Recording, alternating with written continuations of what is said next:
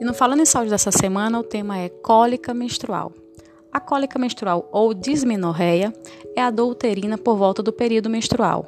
A dor pode ocorrer com a menstruação ou antecedê-la 1 a 3 dias. A dor tende a alcançar a intensidade máxima 24 horas após o início da menstruação e diminuir após 2 a 3 dias. Normalmente é lancinante, mas pode ser dor incólica, latejante ou vaga e inconstante. Pode ainda irradiar-se para as pernas.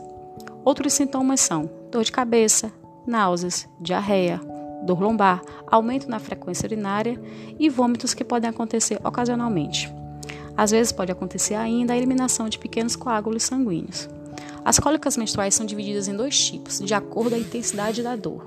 Ela pode ser uma cólica primária, que é a dor causada pela própria menstruação, portanto, de uma intensidade mais baixa, ou em caso de intensidade de dor muito maior que te incapacite de trabalhar ou realizar atividades do dia a dia, é a chamada disminorreia ou cólica secundária, que é a dor da menstruação com uma outra causa raiz, como uma condição de saúde, por exemplo, a endometriose.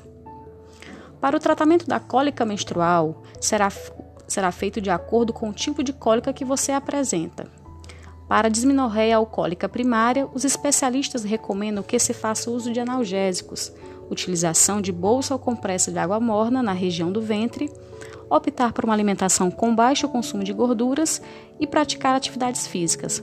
Já para disminorreia secundária, é preciso consultar um profissional médico para averiguar a causa do problema e daí então partir para o tratamento medicamentoso. Lembre-se, nunca tome nenhuma medicação por conta própria. Sempre que for necessário, busque atendimento médico. Para essas e mais dicas de saúde, continue nos acompanhando nas redes sociais. Meu nome é Iris Nara Nunes e esse é o Falando de Saúde dessa semana. Até mais!